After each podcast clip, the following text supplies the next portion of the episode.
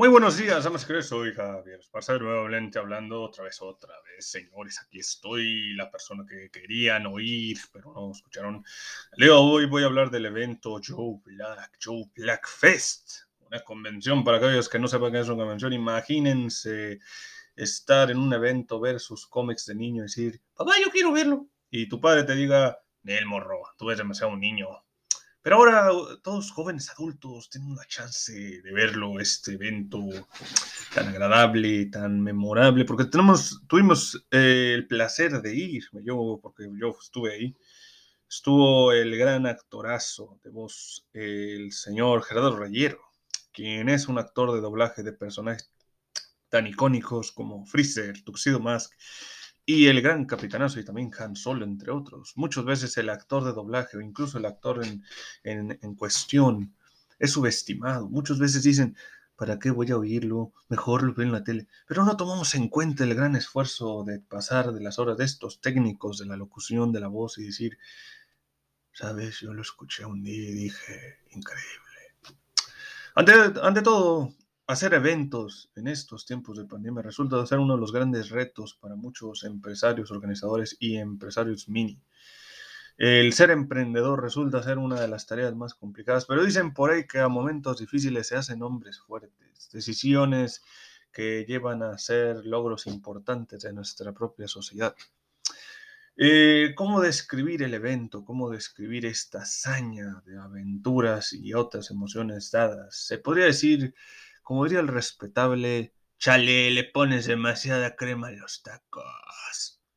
Para muchos, esta situación de hacer eventos en plena pandemia resulta ser un reto de proporciones altas. Porque no es solamente promocionar, imprimir y agarrar boletos y cobrar. No, señores. Es encontrar las locaciones más prominentes y adecuadas a la aglomeración de personas. Muchas veces las personas que hacen eventos se toman mucho tiempo para pensarla muy bien, porque entre el hacerlo y decirlo resulta ser un caos. ¿Por qué digo esto? Porque muchas veces pensamos que cobrar un boleto de 80 pesos resulta caro, tal vez para ciertas personas. Pero como dicen por ahí, tal vez lo que para ti es caro, para otros es muy económico.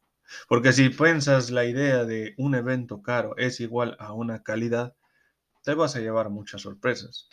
El día de hoy voy a hablar de cómo estuvo el evento desde una perspectiva simple y sencillamente agradable, o simplemente, para hacerlo más, más claro, cómo estuvo. El evento puede decirse que estuvo bien. Tener a los invitados o al invitado en, cuestión resultó ser una obra de entretenimiento, porque además te hablaba de una persona humilde que tomaba fotos y autógrafos con la gente que iba a verlo. Quiere decir, este es el momento del actorazo, de ahí estás, Ahí está este hombre que entretuvo a muchos de chicos medianos y grandes, que luego se deleitó a dar un monólogo de cátedra. Pero no es el enfoque, este solo actorazo, no. También había cuestiones de cosplayers. Para quien ustedes no entienda qué es un cosplayer, un cosplayer ha tomado una nueva vigencia en estos años. Debido a la pandemia se han incrementado las aficiones al consumo e incluso a la interpretación de personajes, tanto de redes sociales como en la vida real. Y muchas veces la gente dice, ay, es que mi Ricardito eh, anda agarrando máquinas y están poniendo a jugar esos juegos del diablo. Las personas que han crecido con esta tendencia han tenido cambios abruptos en su personalidad. Sí. Para algunos, este tipo de comportamiento de vestuario o alternación de identidad resulta ser una cuestión muy eh, como complejo de Peter Pan, porque no quieren crecer. Para otros resulta ser una cuestión de mucho más desahogo y aceptación, porque a veces las personas usan este método como un sistema de sociabilidad para aquellos que no son muy sociables o muy introvertidos, hacer cosplay es como un acercamiento más para que la gente convive y encuentre aficiones sin ser juzgado. Esto resulta ser algo muy agradable, como también repercuyente, porque como tal las aficiones también evocan a ciertos disgustos. Pero no vamos a hablar de eso ahora porque este no es momento de eso. Este es momento de hablar de Joe Blackfest. Joe Blackfest, un organizador que está debutando en los eventos debido de que hace unos ayeres se dedicaba a hacer videos musicales que pueden ustedes estar viendo en YouTube. Para todos, este tipo de conductas o ideas de hacer videos o registros de personajes resulta ser un movimiento muy interesante como llamativo, porque a la gente le gusta que se tome en cuenta su trabajo, a la gente le agrada que ahí viene Rock Lee, no, Rock Lee está muy acá, pues sí, pero es la afición. La afición del gusto, la afición de aquí lo hago, de la afición de lo intenté, no lo logré, pero lo logré. El tener la idea de que mejor hacerlo ahorita que no hacerlo nunca. El recordatorio de qué va a ocurrir después, no lo sé, pero aquí estoy divirtiéndome. Encuentro gente que comparte mis mismos gustos e incluso me puedo enamorar de una u otro hombre. ¿Verdad? Se pueden pensar muchas cosas. Entre ellos, ¿qué es lo que pasó ahí? El evento también contaba con elementos de la seguridad de esta policía municipal y también de los, de los servicios médicos, que lo cual te habla y te da a entender de que le metieron buen varo, pero sobre todo para la integridad del personal mismo. ¿Por qué es tomar en cuenta esto? Porque ahorita nos encontramos en una situación donde muchas personas lamentablemente están falleciendo, están tomando sus vidas y decir, ya de aquí no quedo. ¿Qué es lo que puede recordar alguien decir, quería llevar a mi padre o mi madre o incluso a mi hermana, pero me fallecieron? ¿Cómo es mi estado de ánimo? El simple recordar de que ya no tengo a quienes amo, pero aquí estoy divirtiéndome ante tanta desgracia.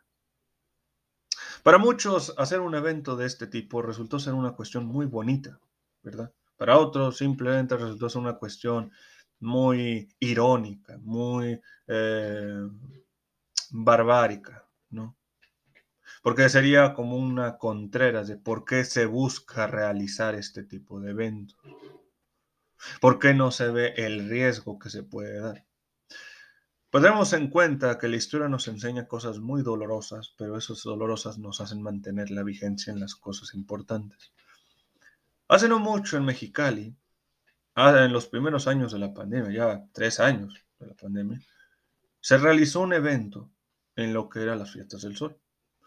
Las fiestas del sol reunieron a muchas personas, y digo muchas.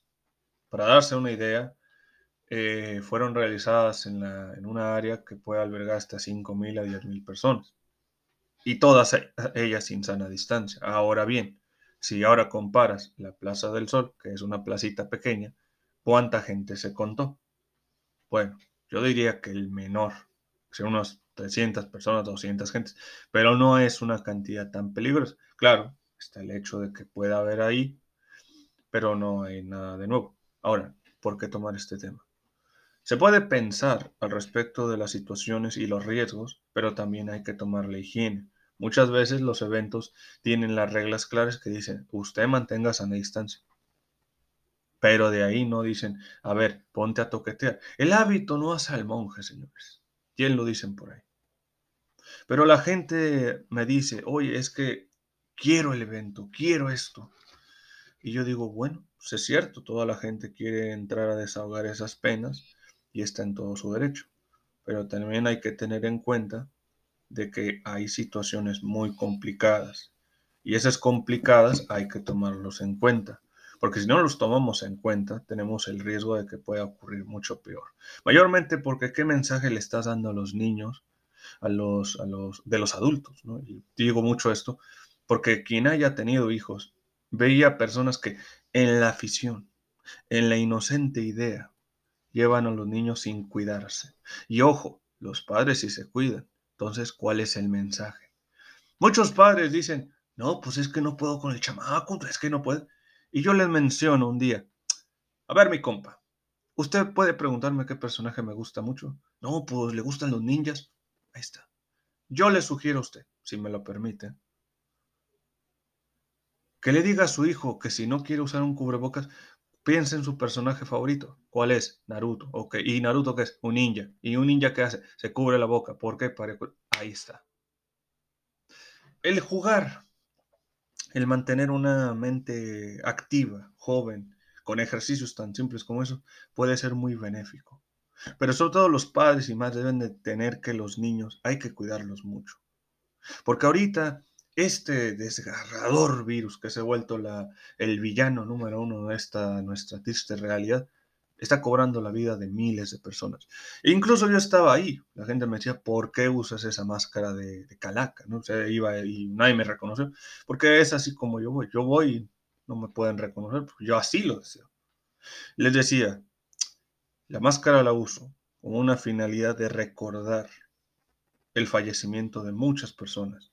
Que si no tomamos en cuenta nuestra propia seguridad y no podemos pensar en la de otros, que no se quejen después por el hecho de que la gente va a agarrar infecciones o va a enfermar. Que es un hecho que van a enfermar, pero tú decides el cómo y el cuándo. Y así fue. En mi recorrido del evento pude contemplar a un vendedor. Yo estaba hablando con un compañero y de repente lo oigo toser con flema horrible. Y ahí estaba mi preocupación. ¿Qué tal si el vato hubiera tosido a la mercancía que vende? Alguien que la toque, agarra y se infecta. Pero también era como, a ver, porque el vato se cuidó, el vato usó un cubrebocas, pero aún así se estaba sobreexponiendo, lo que implica que esa cosa existía. Lo que pasa es que ahí podía ocurrir. ¿Cuáles son los riesgos o las problemáticas que está pasando mucho ser humano actualmente? Bueno, no puedes vivir con miedo. No puedes justificarlo, y es cierto, no lo puedes hacer, pero puedes vivir preparado. Para ahorita, mucho organizador, mucho empresario, mucho promotor le es un reto alto el hecho de las circunstancias que esté viviendo hoy en día muchas personas. ¿Qué nos depara este futuro? No lo sé. ¿Puedes decir algo al respecto? Sí, hay que cuidarnos, punto. La gente incluso lo, había pensado. ¿Qué pasaría si en el evento no se no pedían un registro de vacunación? Imagínense. Si para entrar a un restaurante, a veces, incluso, no digo que todos, te dicen, ya se vacunó, pero el vacunarse es como decir, ya te lavaste las manos, sí, todos lo podemos decir. Ahora imaginemos que te piden un comprobante de vacunación, te piden una, una idea de, ah, ¿te vacunaste? Sí, ¿me puedes mandar, mostrar tu, tu cartilla? Imaginemos la afectación económica para muchos empresarios, el hecho de decir, no estás vacunado, no puedes ingresar al evento, siendo que ya habías pagado. La molestia sería incrementándose e sería alta debido a que muchas de las veces la gente estaría molesta, estaría pues es que yo vengo. Y sería como decir, le voy a dar agua a un sediento, pero no puedo. Una situación que a lo mejor hemos visto en muchas películas. E incluso hay gente que ha dicho, si tienes un juego, por ejemplo, Resident Evil 4, hay un nivel donde está un perrito, está atrapado en una trampa de oso. Tú eres Leon Kennedy. Y en el bosque, ahí tienes una opción de o liberas al perrito o lo dejas ahí. Muchas veces, muchos cuates cuando estaban jugando este juego liberaron al perrito porque, aunque no lo crean, los, la gente es buena. Y los que no lo hicieron, el perro al final te ayuda en una misión. El perro por agradecimiento te ayuda y si no es así, aún así te ayuda. Aquí llegas el, el punto de decir, ¿quieres hacer lo correcto y lo justo o quieres hacerlo maldito? Y ahí está el detalle. Aquí está el detalle entre seguir las reglas o buscar tentarle. Porque aquí está lo malo. Como evento, este evento que fue primero, hay que ver si se puede realizar porque se está dando a conocer este organizador y mucho organizador previo ha tenido sus altas y sus bajas. Mayormente el ambiente en los eventos ha, cambiado mucho para ser un campo de ecos.